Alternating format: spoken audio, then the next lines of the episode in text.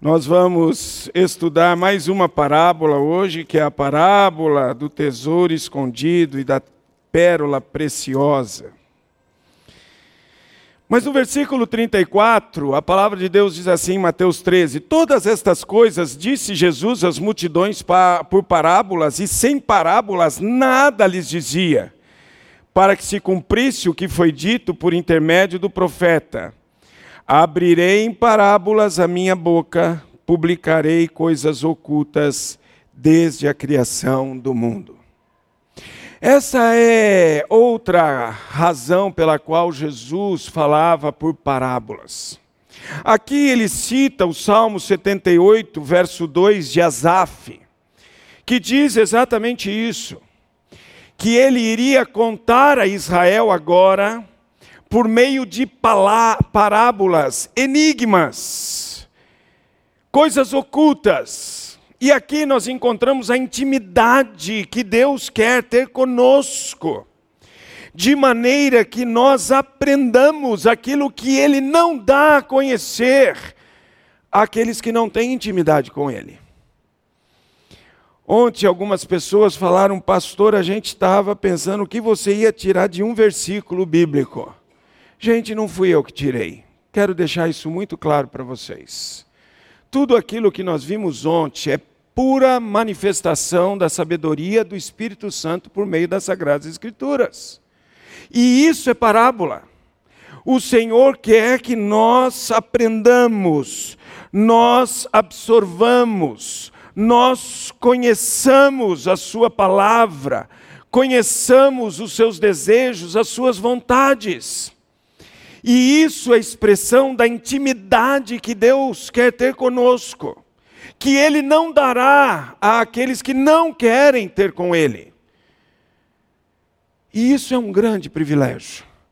E Jesus falava por meio de parábolas para se cumprir o que foi dito por Asaf, que segundo Mateus aqui é o profeta porque ele profetizou que Jesus iria também contar verdades profundas, preciosas, valorosas ao seu povo, porque ele quer ter intimidade com aqueles que confiam nele. Não é bonito isso?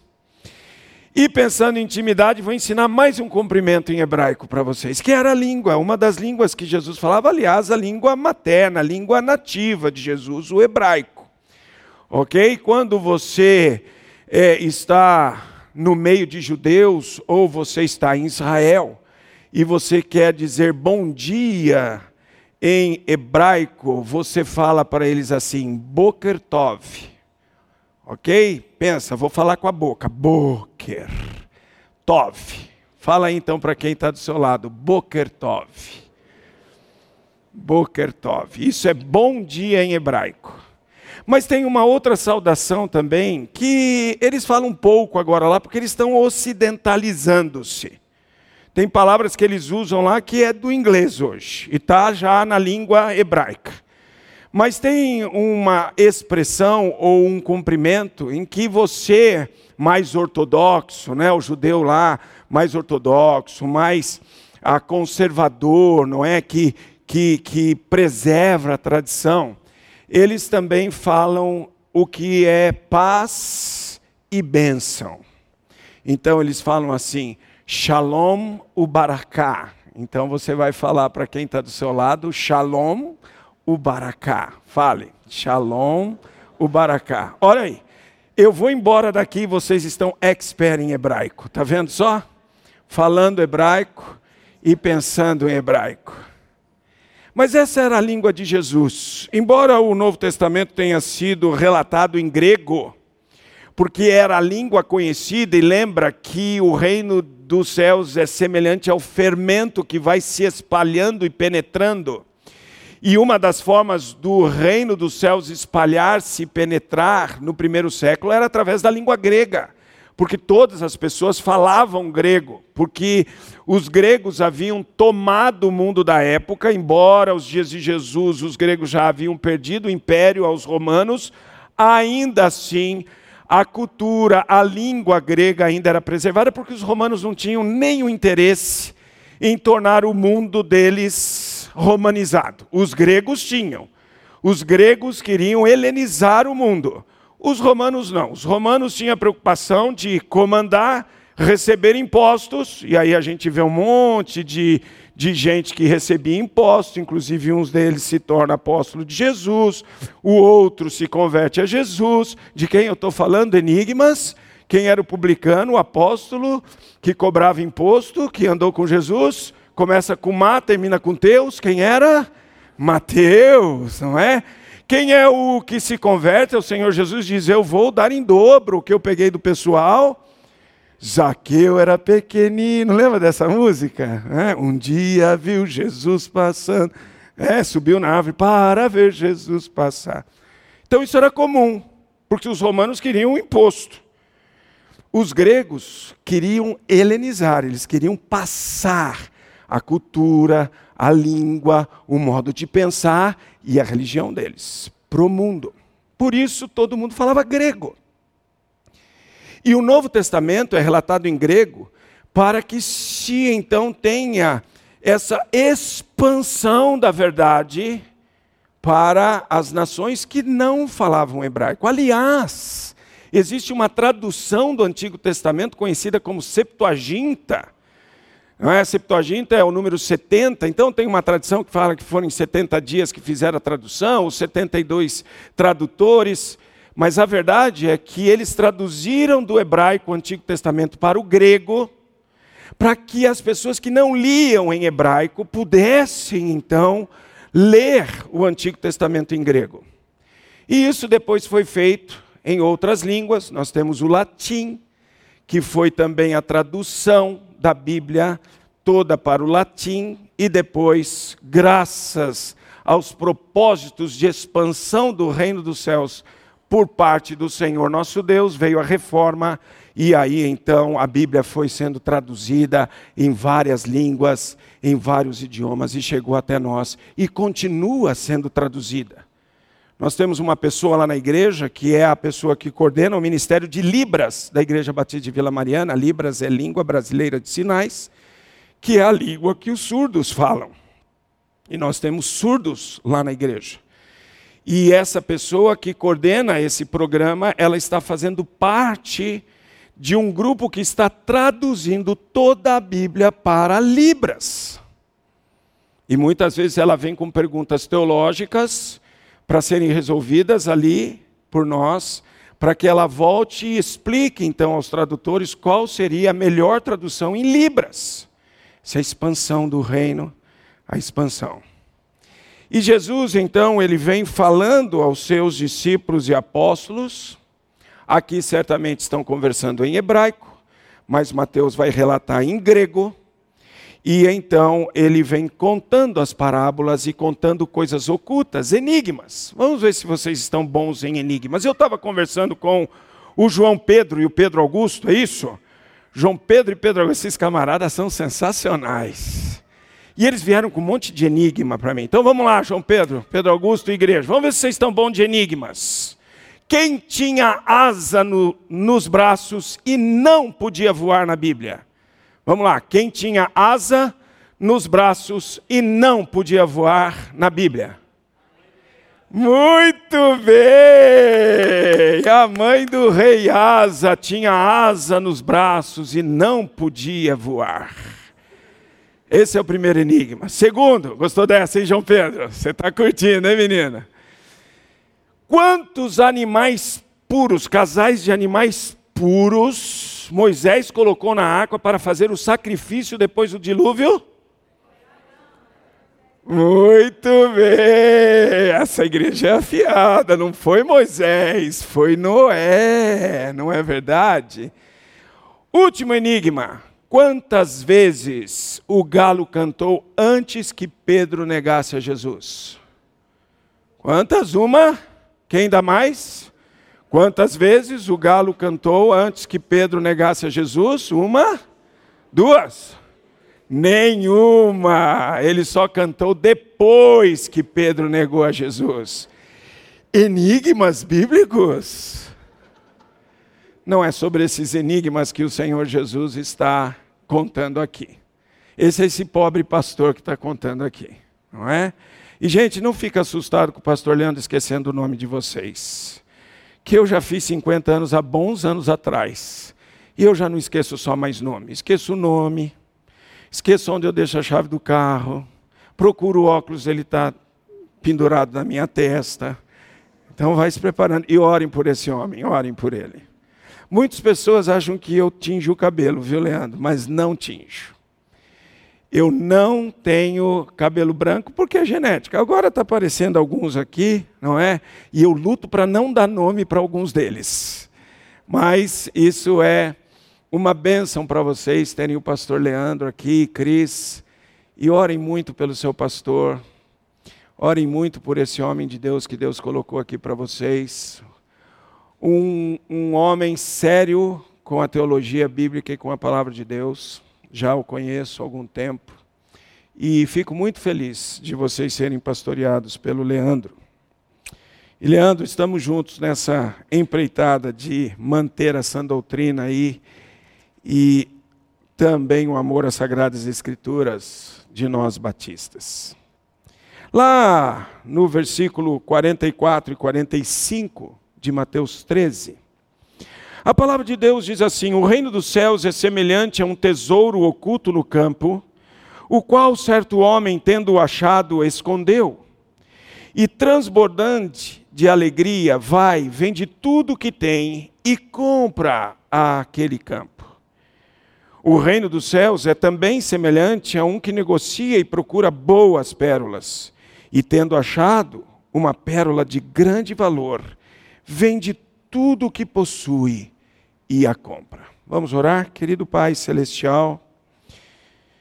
Mais uma vez, nós queremos te agradecer pelo privilégio que o Senhor nos dá de estudarmos a tua palavra. Que encantamento provaremos juntos aqui agora pela ação do teu Espírito em nossa mente e em nosso coração. Em descobrirmos em Senhor aprendemos as verdades que o Senhor tem para nos ensinar, porque o Senhor quer ter intimidade conosco. Recebe então, Senhor, toda a nossa mente, todo o nosso coração, em rendição a Ti agora. E fala, Senhor, a cada um de nós. Precisamos tanto da iluminação do Teu Espírito para compreendermos as tuas verdades. Precisamos tanto da direção do teu Espírito que habita em nós por meio de Cristo Jesus, para a aplicação da tua verdade. Rogamos a Ti, Espírito Santo de Deus, que habita em nós. Toma agora a nossa mente e o nosso coração e dirige-nos. Nos rendemos a Ti. Mais uma vez, Senhor, eu peço por mim. Não permita, Senhor, que nada em mim venha, Senhor, atrapalhar o bom aprendizado que eu devo ter e que os meus irmãos aqui na CIB terão e aqueles que nos acompanham pela internet. Porque toda honra e toda glória são tuas, Senhor. E queremos que o Senhor, mais uma vez, seja glorificado, seja exaltado e seja honrado nesse momento que vamos estudar a tua palavra. Rogamos por isso, Senhor, fala mais uma vez conosco. Oramos em nome do Senhor Jesus. Amém, Senhor. A parábola do tesouro escondido e a parábola da pérola preciosa. A mensagem da palavra do tesouro escondido é: quem não procura é achado. Quem não procura é achado. E o reino é mais valioso do que tudo o que o homem possui. Olhando para o texto, você percebe o que a Bíblia diz: o reino dos céus é semelhante a um tesouro oculto no campo, o que era comum na época. Quando pessoas tinham tesouros, eles escondiam esses tesouros para não serem roubados, nós sabemos disso. Jesus diz que nós não devemos estar apegados lá em Mateus capítulo 6 aos tesouros da terra onde o ladrão rouba. Então eles escondiam tesouros, eles tinham campos, eles ah, escolhiam lá em algum lugar do campo e escondiam os seus, os seus tesouros, muitas vezes pedras preciosas, muitas vezes ouro, prata, e eles colocavam em, em, em, sacos e embrulhavam, e então colocavam às vezes em jarros, e então eles escondiam, espalhados no terreno que eles possuíam. E também era comum em Israel nos dias de Jesus, como é comum hoje também, o arrendamento de terras. Você tem uma terra, você não tem condições de ah, produzir com aquela terra, porque você não dá conta de, de produzir na terra que você tem por uma série de outros fatores, e então alguém vem e diz: Olha, deixe-me plantar na sua terra, e quando houver a colheita, eu devido então o lucro da colheita com você, que é dono da terra. Então tem um arrendatário. Isso era comum. E a Bíblia está falando de um indivíduo que certamente arrendou um terreno e ele está revolvendo a terra para plantar naquele terreno e de repente ele acha um tesouro escondido. O terreno não é dele. Ele precisa agora, é tão valoroso isso que ele que ele descobriu que ele precisa agora adquirir esse terreno para que o tesouro seja dele. E a Bíblia diz: e transbordante de alegria, vai, vende tudo o que tem e compra aquele campo. Um detalhe de parábola: parábola não tem que ter significado em toda a sua expressão, ok? Porque alguém pode perguntar como alguém pode esconder o tesouro que é o reino dos céus. Aqui não é essa a intenção da parábola. A intenção da parábola aqui é mostrar que alguém que não estava procurando algo achou, do nada, inusitadamente apareceu o tesouro para ele. Por isso, quem não procura é achado. E a segunda questão que a parábola quer tratar é que esse tesouro é mais importante do que tudo o que você tem.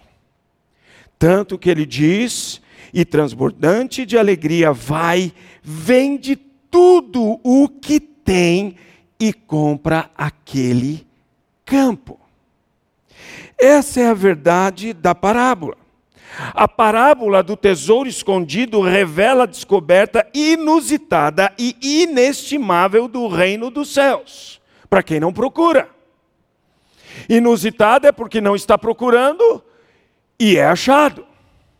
E também é inestimável porque o reino dos céus é mais estimável, é mais valoroso do que o maior valor que você possa imaginar. E a palavra de Deus diz isso para nós. Se você abrir comigo em Isaías capítulo 65, versículo 1, você vai encontrar Isaías escrevendo isso. Israel está rejeitando o Senhor nos dias de Isaías. O profeta Isaías tem uma mensagem difícil, lá em Isaías capítulo 6, quando ele vê o trono de Deus, o Senhor assentado num alto e sublime trono e ele recebe a mensagem que ele vai pregar. Olha, você vai pregar uma mensagem para um povo de coração duro. Eles não vão te ouvir. Você vai falar e eles não vão dar ouvidos a você. Isaías está falando a um, a um povo obstinado, rebelde, que mete o dedo no ouvido e diz: Não queremos ouvir a palavra de Deus, não queremos ter nada com a palavra de Deus. E lá em Isaías 65, o Senhor inspira Isaías a falar e depois relatar: Fui buscado pelos que não perguntavam por mim. Fui achado por aqueles que não me buscavam, a um povo que não se chamava do meu nome. E eu disse: Eis-me aqui, eis-me aqui. Aqui a referência é as nações gentias do tempo de Isaías. Um povo que não buscava a Deus. Um povo que não estava perante a comunidade de Israel. Um povo que não tinha os oráculos da palavra a seu favor, as profecias da palavra para eles. Isso era para Israel. Mas porque esse povo movimenta o seu coração em confiar em Deus, em querer Deus. E nós temos várias histórias na Bíblia que mostram isso para nós. Nós temos até mulheres que confiaram em Deus não sendo do tronco de Israel e se tornam ascendentes de Jesus e estão lá na genealogia de Jesus em Mateus 1, no evangelho que nós estamos estudando. E uma delas, o nome é Ruth. E Ruth é de um povo amaldiçoado para sempre, diz Deuteronômio 23 mas porque ela decide confiar no Deus vivo e verdadeiro, que é o Deus de Noemi, que é o Deus que ela aprendeu a servir e amar junto com essa amada sogra. Então ela se torna ascendente de Jesus, mesmo sendo moabita. Mesmo sendo moabita e ela se torna a bisavó de Davi. Percebe? De uma nação maldita, de uma nação que não tem nada a ver com Deus. Nos profetas menores, em Amós, por exemplo, há uma condenação aos moabitas. Em outros momentos da Bíblia há condenações aos moabitas. Mas Ruth, a moabita, ela se torna ascendente de Jesus, a bisavó de Davi, depois toda a ascendência de Jesus, porque ela confia no Senhor. E ela deixa a sua terra, ela deixa suas, seus parentes. Noemi ainda fala: voltem para casa de vocês. Eu não tenho condições de cuidar de vocês.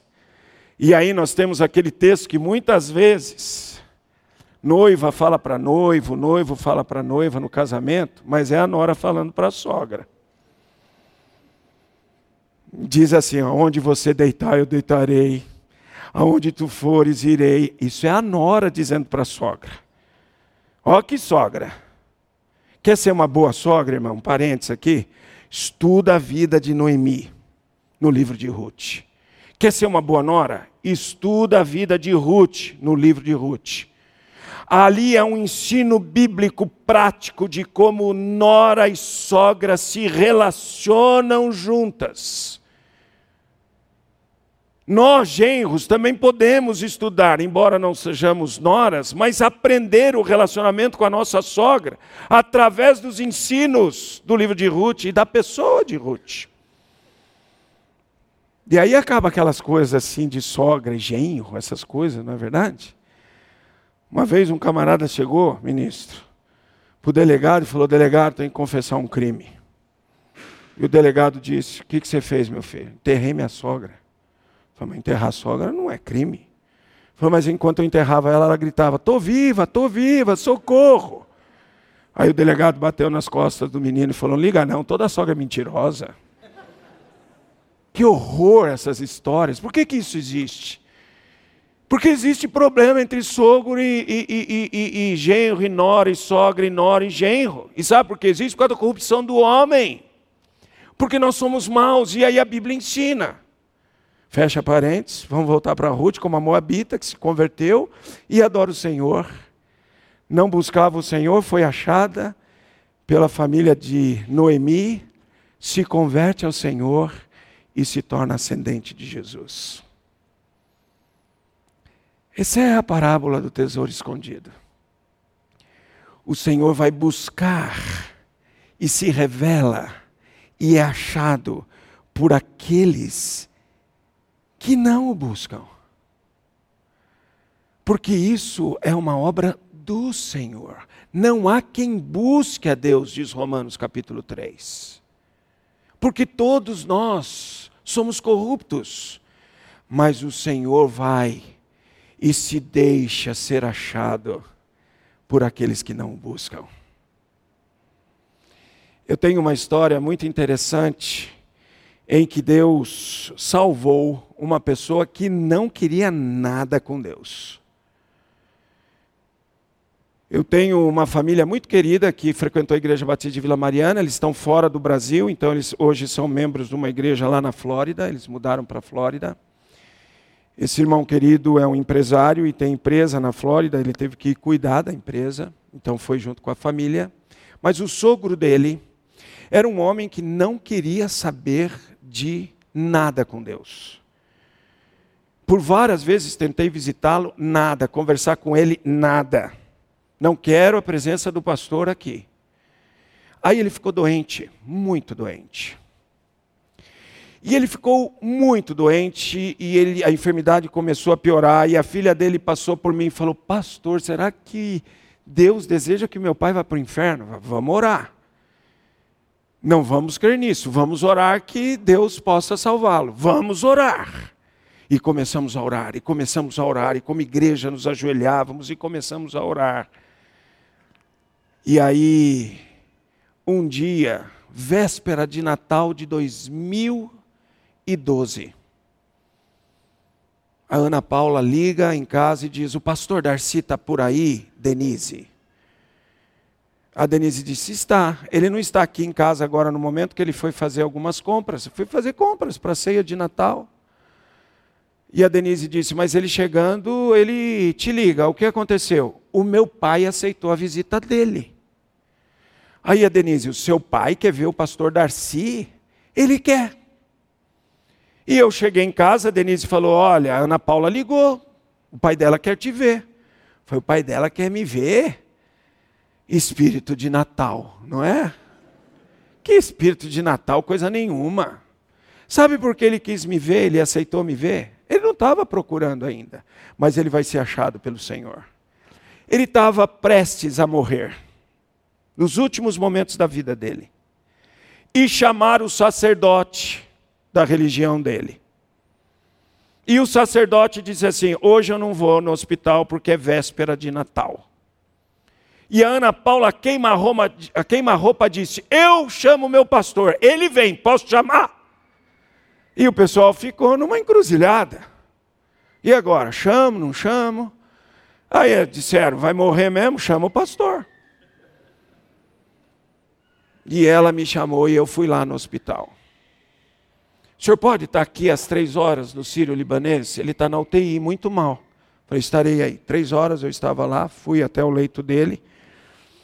Eu tenho uma história, gente, muito interessante. Eu sou filho de uma ex-madre ok? Minha mãe era madre, se decepcionou com a religião dela, por uma série de coisas que ela viveu. Ela foi viver com um tio meu, que era pastor, irmã dela era a esposa do pastor, já havia se convertido, e ela com coração duro, nada de entregar a vida ao Senhor.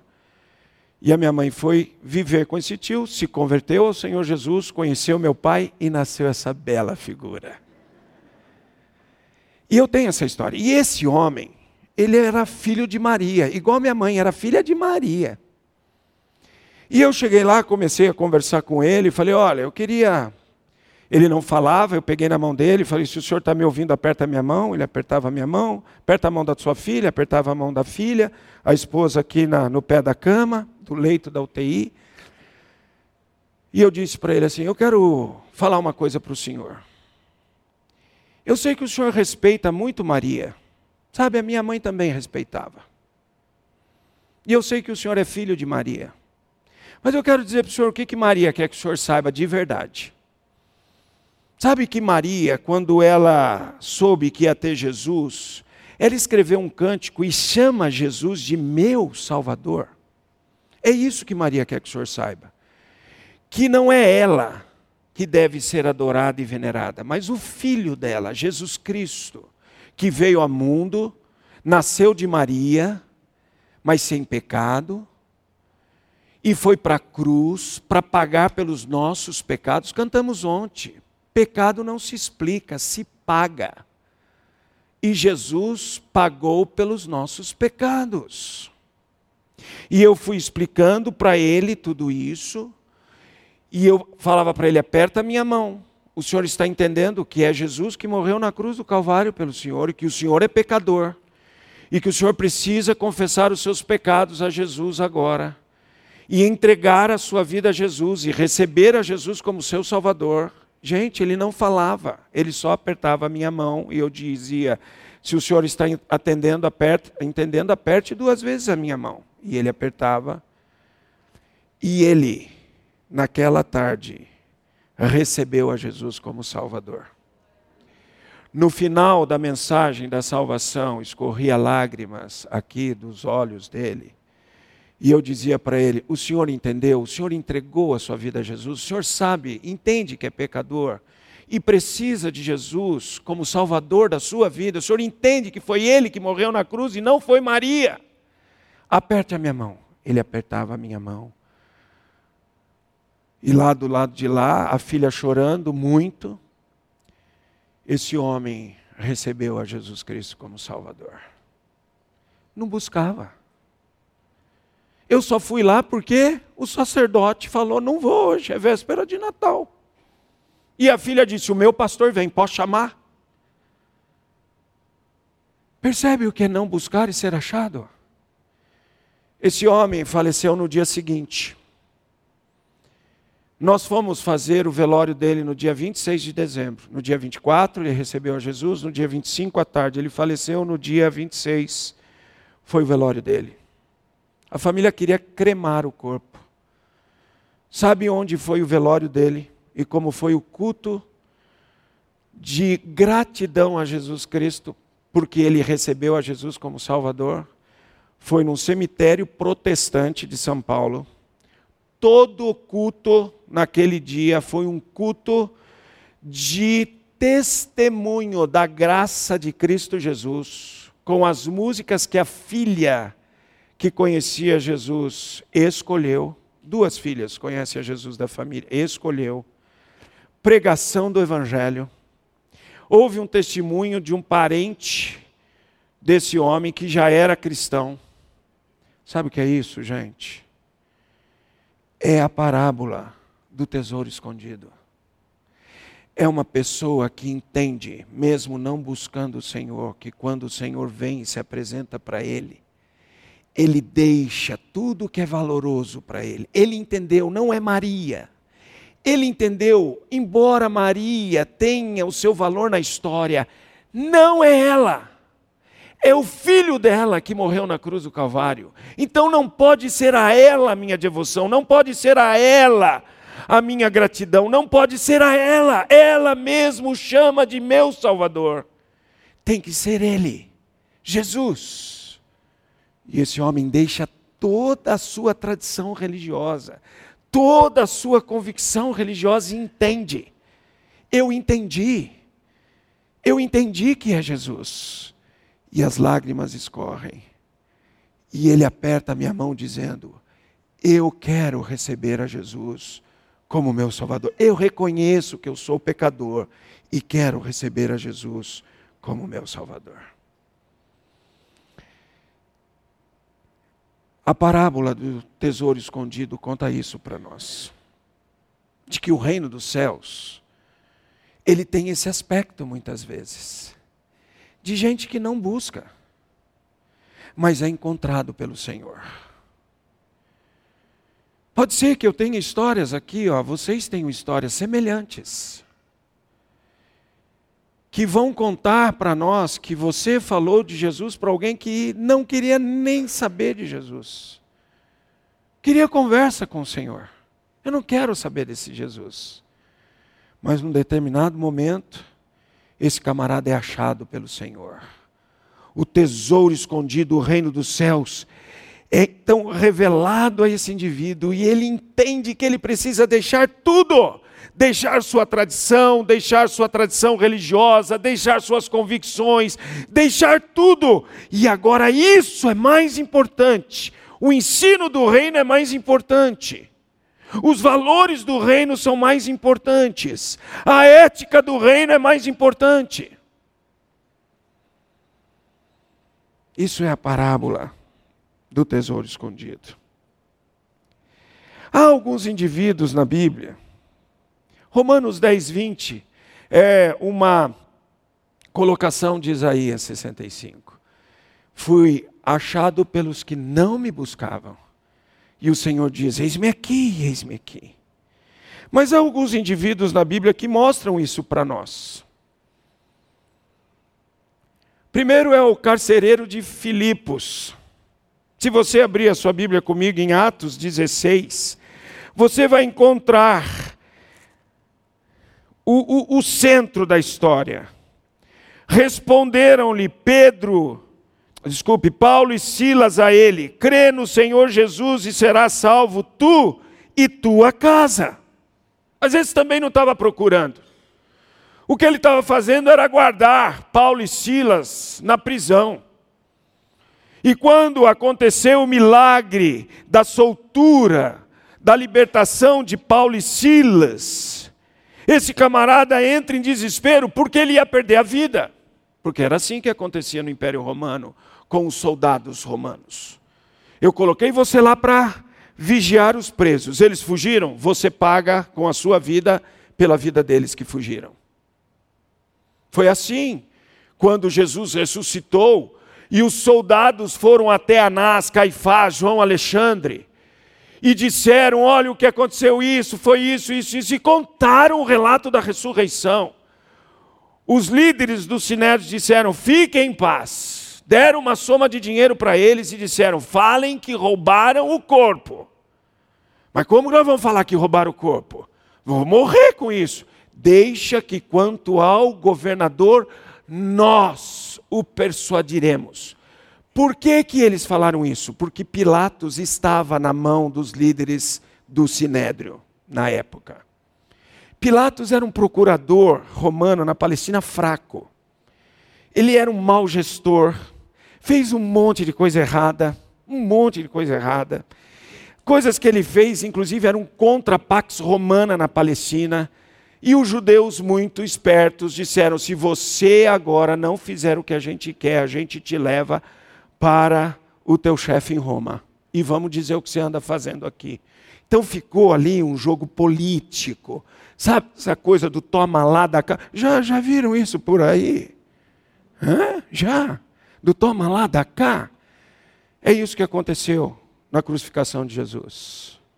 Por isso ele lava as mãos, porque perante a lei romana não tem como acusar Jesus para crucificação, mas ele precisa agradar a liderança do sinédrio porque senão ele tem um problema sério com essa turma. Então o que, que ele diz? Grita aí, solta a barra base e crucifica o que eu atendo à voz do povão. O soldado romano, quando ele falhava, ele perdia com a vida. Por isso que ele entra em desespero e vai se matar. Porque, além de tudo, ser morto pelo império é indigno, é desonroso, a família é envergonhada, então vou tirar minha própria vida. E aí ninguém sabe se esses caras me mataram e fugiram, está na cabeça do cara, do indivíduo. E aí então, Paulo e Silas diz: "Não se mate, nós estamos aqui". E pregam o reino dos céus a esse homem. A mensagem da salvação em Cristo Jesus. E esse homem que não procurava é encontrado. E aí a palavra de Deus diz: crê no Senhor Jesus e será salvo, tu e tua casa. E ele crê. Há alguns comentaristas que dizem que Epafrodito, da carta de Filipenses, lá, que paga preços caros para atender Paulo e honra homens como esse, dizem alguns comentaristas que esse Epafrodito possa ser o carcereiro de Filipos. Mas uma outra é a mulher samaritana, que está lá, vai pegar água no poço de Jacó, em Samaria. E samaritano com judeu não se topa.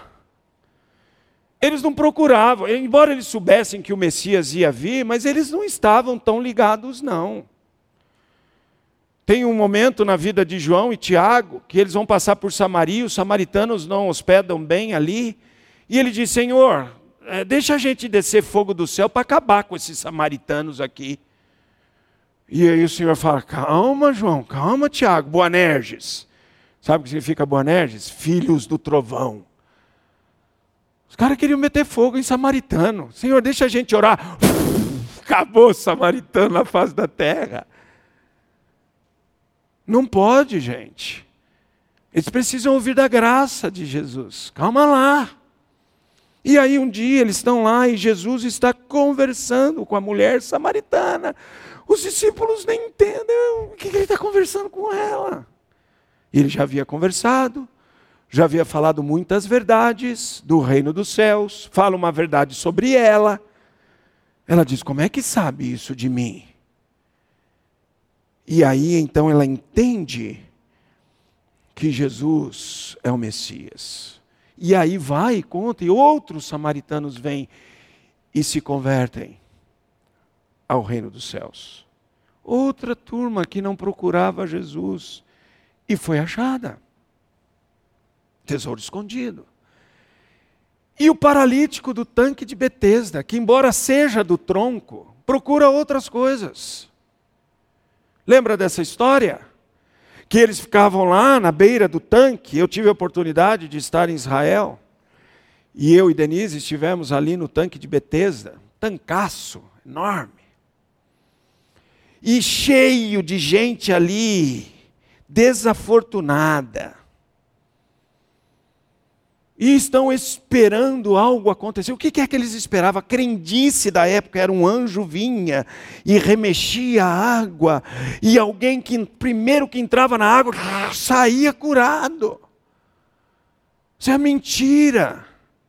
Eu vivi essa mentira uma época na minha vida, mesmo sendo cristão. Os meus pais, quando eu era pequeno, ainda não estavam tão acertados com a teologia bíblica. E eu tinha uma bronquite terrível, terrível quando era criança. E os meus pais estavam tentando de tudo e alguém falou para eles: leva ele lá no tanque, não sei da onde, pede para ele cuspir na boca do peixe que cura a, a bronquite dele. Meus pais, cristãos, vão lá, pega o carro, leva eu lá para o tanque. Vou eu lá no tanque, um monte de gente desafortunada no tanque. Está todo mundo com bronquite lá, asmática. E aí o camarada pegava o peixe, dava o peixe, lá abria, o peixe era um bagre, o peixe abria a boca, e eu tinha que cuspir dentro da boca do peixe. Eu não consegui, comecei a chorar, fiquei com dó do peixe. Vai, meu filho, tosse aí, traz o negócio para fora e gospe na boca do peixe. Eu olhava para o peixe, o peixe fazia assim para mim, ó. Mandando beijinho para mim, gente. Como é que eu vou cuspir na boca de um peixe assim?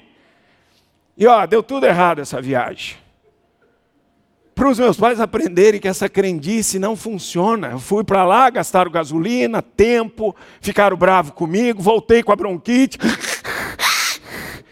no carro, tive que tomar, fazer inalação, porque eu não cuspi na boca do peixe. E se tivesse cuspido, coitado do peixe, engasgar e não ia acontecer nada. Porque isso é crendice. E aí Jesus chega para esse camarada e fala: Você quer ser curado? Senhor, eu não tenho quem leve, me leve no tanque. Rapaz, eu não estou perguntando se você quer ir para o tanque. Isso não é minha proposta para você. Eu não estou perguntando se você quer ir pela crendice. Larga tudo isso, isso não tem valor. Deixa a sua crendice. Eu estou perguntando se você quer ser curado. Levanta e anda. 38 anos depois. Já pensou, gente? Esse camarada lá esperando ir para o tanque. E Jesus diz: essa não é a minha proposta, essa não é a proposta do reino dos céus. Não é crendice. Não é crendice. É um relacionamento pessoal comigo. Eu estou perguntando se você quer ser curado. Não estou perguntando se você quer entrar no tanque. Levanta, toma o teu leito e anda. Deixou tudo. Começa agora a entender que ele foi alcançado pelo reino dos céus. Uma aplicação para mim e para você aqui. Ao que nós estamos apegados? Porque o camarada que é achado deixa tudo. Deixa tudo. Dá tudo por esse tesouro. Existe alguma coisa de crendice, de valor, de ética, de relacionamento, que o meu apego é tão grande que eu não sou capaz de entregar tudo isso por esse tesouro que foi revelado a mim? Mas a segunda parábola diz: o reino dos céus é também semelhante a um que negocia e procura boas pérolas. Esse entende, olha, a palavra negociar eu conheço. Hum, ah, bota aquele óculos. Né? Ah, esse aqui é bom, esse aqui é ruim. Ele sabe, é, é boa pérola, má pérola, falsa pérola. Ele, ele é expert, ele conhece. Então, a mensagem da parábola da pérola preciosa é quem procura acha. Agora o Senhor Jesus vai focar a parábola àquela gente que procura, que conhece. Aqui são os judeus, os escribas, os homens da lei, os doutores da lei, os conhecedores da palavra. Eles são experts, são negociadores de pérolas. E tendo achado uma pérola de grande valor, vende tudo o que possui a compra. A ideia é quem procura acha. E, de novo, o reino é mais valioso do que tudo o que o homem possui. A lei foi importante, mas agora ela só é um aio à graça de Cristo. Muita coisa da lei já ficou para trás. Ela é importante, ela deve ser conhecida, deve ser entendida, mas agora ela é apenas uma ligação ao tesouro, à pérola mais preciosa, que é a mensagem do reino dos céus. A parábola da pérola preciosa revela o reino sublime sendo achado por aquele que o busca são os doutores, os especialistas. Jeremias 29, 13 diz isso para nós. Abre lá, um texto muito, mas muito conhecido de nós. Jeremias 29. Nós conhecemos esse texto, falamos a todo tempo. Alguns de nós têm ele memorizado em nossa mente. Buscar-me-eis e me achareis quando me buscares de todo o vosso coração. Então você está me buscando, eu vou me deixar ser encontrado, eu vou em direção a você e vou me mostrar como a pérola preciosa. Versículo 14: Serei achado de vós, diz o Senhor, e farei mudar a vossa sorte, congregar-vos-ei de todas as nações e de todos os lugares para onde vos lancei, diz o Senhor, e tomarei a trazer-vos ao lugar de onde vos mandei para o exílio. Isso aqui é especificamente para o povo de Judá, Israel. Vocês me procuram, então eu serei achado. Então aqui Jesus está falando: tem gente que me procura, fica me buscando eu vou deixar ser encontrado. E tem gente na Bíblia também que exemplifica isso. Dá uma olhadinha comigo. Nicodemos. João capítulo 13, desculpe, 3. Nicodemos é um, um homem da lei. É um homem que, que conhecia a Torá o Antigo Testamento, os Neviins, os Cotevins, que são os profetas, os escritos. E aí, a palavra de Deus diz: havia entre os fariseus um homem chamado Nicodemos, um dos principais dos judeus. Ele era da liderança do sinédrio. Este de noite foi ter com Jesus e lhe disse: Rabi. Por que de noite? Porque ele não queria ser pego pela liderança do sinédrio. Por que de noite? Porque ele está indo contra o que é comum da turma dele, porque ele está em busca da melhor pérola. Ele é negociador e ele viu que a melhor pérola é Jesus, por isso ele o chama de Rabi. Isso é uma expressão em hebraico que significa mestre, meu líder, eu seguirei. Rabi. Sabemos que é mestre, vindo da parte de Deus, porque ninguém pode fazer esses sinais que tu fazes se Deus não estiver com ele. Sabe, gente, esse homem era um homem que conhecia a lei. Ele é principal dos fariseus.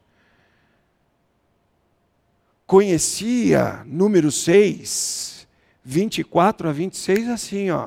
Ievar errado, Adonai Vashmaren, e ia falando. Era um indivíduo que conhecia a Torá. O que a Torá diz, o que a Torá ensina.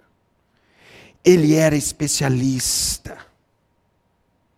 Ele ensinava, ele é um dos principais dos judeus. Mas ele deixa tudo isso de lado, porque ele reconhece que Jesus é a pérola preciosa. Quando Jesus morre, é ele que prepara um monte de aroma um tanto que era dado a príncipes na época, porque ele reconhece que Jesus é o rei dos reis, o Senhor dos senhores. Nicodemos. Um outro, Cornélio, buscava, não é da, do tronco judaico, mas buscava. Pedro tem problema para ir pregar para ele, isso está em Atos capítulo 10. Tive também a alegria de estar em Jope, na casa do Simão Curtidor, onde Pedro estava lá e teve a visão dos animais. Come. O que eu purifiquei, você entenda que é puro, come. Ele teve que comer carne de porco, essas coisas, porque eles não comem. É a lei, diz para não comer. Eu tenho descendência judaica, mas eu não sou um judeu inteiro. Eu sou o típico samaritano. Tomo pedrada. Porque o meu pai é de descendência judaica, minha mãe não. E hoje é reconhecido como judeu quem é da parte de mãe, não de pai. E quando eu descobri isso, eu estava fazendo meu mestrado em hebraico, fazendo mestrado em Antigo Testamento, meu mentor disse: vai atrás, seu nome é judeu. E eu fui atrás com a família e descobrimos que nós somos de descendência judaica. Ucraniano, judeu ucraniano, igual o presidente da Ucrânia. E aí eu pensei assim: ah, mas eu não, não vou atrás desse negócio, não. Eu adoro uma feijoada, viu? Gosto de uma feijoada, uma bistequinha de porco. Ah, deixa esse negócio para lá, eu prefiro continuar achando que eu sou gentil mesmo. Sabe por quê? Porque o judeu não come carne de porco. Eles têm uma comida própria deles que é feito por cozinheiros próprios para eles, para os ortodoxos. Estive lá. Eu vi com os meus olhos. Não é que a terra de comer, o Jesus de arrebatar. Você fala quase igual, né? Você fala que meus olhos a de comer, o Jesus de levar, né? Eu vi. Eu sentei numa mesa num Shabat, eu, Denise, a turma que estava com a gente. E nós vimos a comida que eles comem, comemos a comida deles. E não tem uma bistequinha de porco. Sabe, esse torre. Ah, outro lugar que eu vou aqui sempre que eu venho. 1008. Ô terra boa para comer essa terra de Goiânia, hein, gente? Já comeu aquele torresminho do 1008, gente? Olha, juntou água na boca. Com limãozinho. Nossa! É bom demais, não é não? É, é, é, é bom demais da conta, como diz. E Pedro tem problema de pregar para Cornélio. E ele tem que ter essa visão para entender que agora o reino de Deus vai também aos gentios que procuram ao Senhor. E Cornélio era um homem que procurava. Quando Pedro chega lá e conta da mensagem do reino, esse homem, toda a sua família, a sua gente estão preparados e confessam a Jesus como Salvador da vida deles, porque eles estavam buscando. E Deus diz: Vai lá, eu quero que eles me achem, serão encontrados por mim. Vai lá, Pedro, e prega a mensagem do reino. Lídia, Atos 16. É encontrada pelo Senhor porque buscava, temia, mas precisava da mensagem do reino. Gente, tem muita gente assim que está buscando. E eles precisam encontrar a pérola preciosa. Eles estão tateando. Lembra de Paulo em Atos 17? Vocês estão tateando atrás de um Deus. Deixa eu falar do Deus verdadeiro para vocês. E Paulo começa a contar para essa gente. E muitos daqueles especialistas encontram a pérola preciosa e deixam tudo. Deixam as suas convicções filosóficas em Atos 17 e passam a crer no Senhor. Nicodemos deixa toda a liderança judaica, tudo o que é tradição religiosa judaica e segue ao Senhor. Cornélio entende que muito do que ele buscava não serve Cornélio. É isso que é a mensagem do reino dos céus. Essa é a parábola da pérola preciosa. E tudo o que eles têm, eles entregam, porque é mais precioso. Pode ser que eu e você somos doutores da lei, expert na Bíblia. A gente mata os enigmas facilmente aqui, porque conhecemos as Sagradas Escrituras. Somos negociantes de pérolas preciosas. Mas será, gente, que não há alguma pérola de menor valor ainda na minha vida? que eu preciso deixar de lado pelo reino dos céus, que é a pérola preciosa. O que é que pode estar na minha vida ainda que não tem valor comparado com o valor do reino dos céus? Conhecemos. Ouvimos as mensagens do pastor Conhecemos, lemos literatura da Pronobis, mas ainda há algo que ainda é mais precioso que o reino dos céus. Jovens, quando um pastor tem que fazer apelo para nós virmos estudar a Bíblia, e eu não venho porque tem outra coisa tomando lugar desse momento que não se justifica diante de Deus. É uma pérola de menor valor que está tomando o lugar da pérola preciosa. E a gente precisa se cuidar disso. Quero terminar fazendo algumas colocações. Pedro, Tiago, João, André, quando perceberam isso, eles arrastaram os barcos para a praia. É o anterior, por favor. Isso, obrigado. Deixando tudo, o seguiram. Gente, aqui é deixar a subsistência deles. Eles fecharam a empresa de pesca.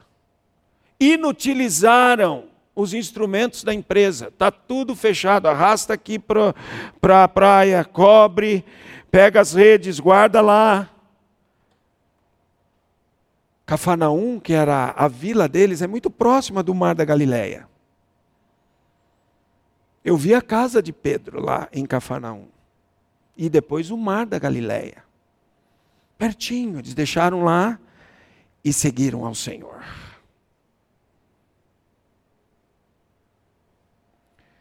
Sabe, olhando para isso e também para Paulo, a verdade é que o que Pedro, André, Tiago, João e Paulo consideravam perda, nós consideramos lucro.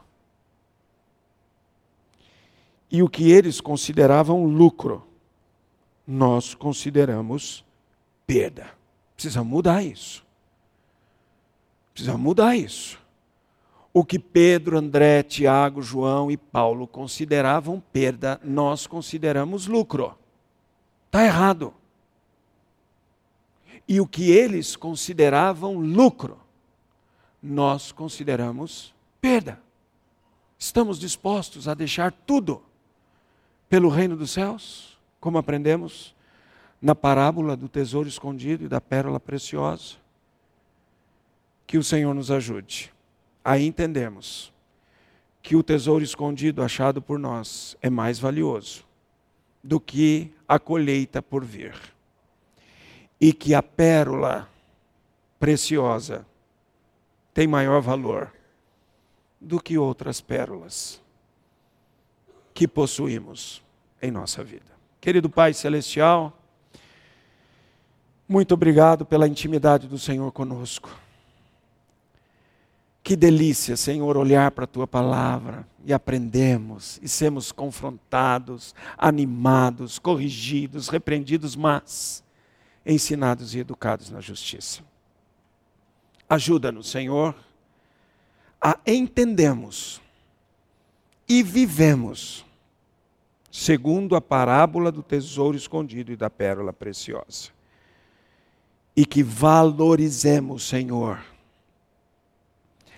as coisas do reino dos céus e estejamos prontos a deixar as coisas do reino desta terra. Nós oramos assim, em nome de Jesus. Amém, Senhor.